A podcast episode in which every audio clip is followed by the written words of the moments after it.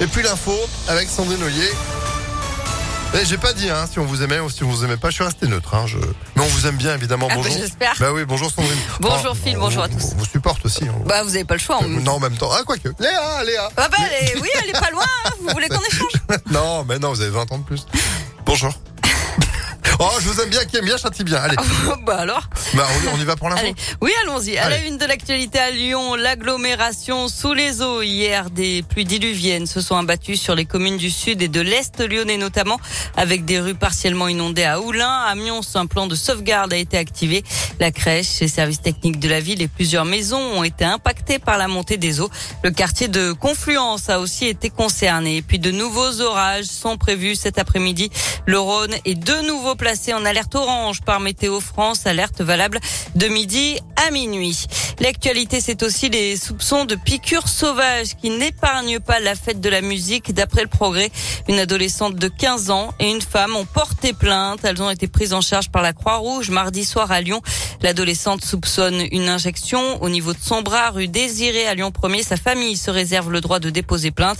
Même chose pour l'autre plaignante qui pourrait aussi avoir été piquée au bras, place Louis Pradel, cette fois-ci toujours dans le premier arrondissement. Des peines de 7 à 20 ans de prison. Les réquisitions sont tombées hier dans le procès à Lyon de 8 hommes soupçonnés d'avoir participé à l'attaque d'un fourgon blindé en 2017 à Saint-Chamond, originaire de la région lyonnaise, de Saint-Étienne et du sud de la France. Les 8 accusés, dont 4 comparaissent libres, sont poursuivis à des degrés divers pour tentative de vol avec arme, tentative de meurtre, détention d'armes et de substances explosives et association de malfaiteurs. Le verdict est attendu demain. La prise de parole d'Emmanuel Macron. Hier soir, le chef de l'État s'est exprimé après avoir perdu la majorité absolue à l'Assemblée nationale. Il a mené des concertations avec les différents responsables politiques de l'opposition mardi et hier. Il a rejeté à ce stade l'idée d'un gouvernement d'union nationale. Il revient maintenant au groupe politique de dire jusqu'où ils sont prêts à aller, dit-il. Il leur a donné un ultimatum de deux jours. Il a aussi euh, confirmé des mesures sur le pouvoir d'achat, le climat et le plein emploi cet été, sans donner plus de détails, mais en assurant qu'elles ne seraient pas conditionnées à une hausse des impôts.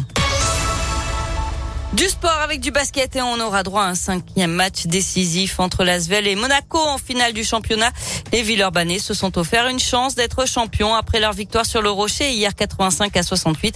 Le dernier match, celui du titre, se jouera samedi à l'Astrobal. La billetterie doit ouvrir avant la fin de la matinée.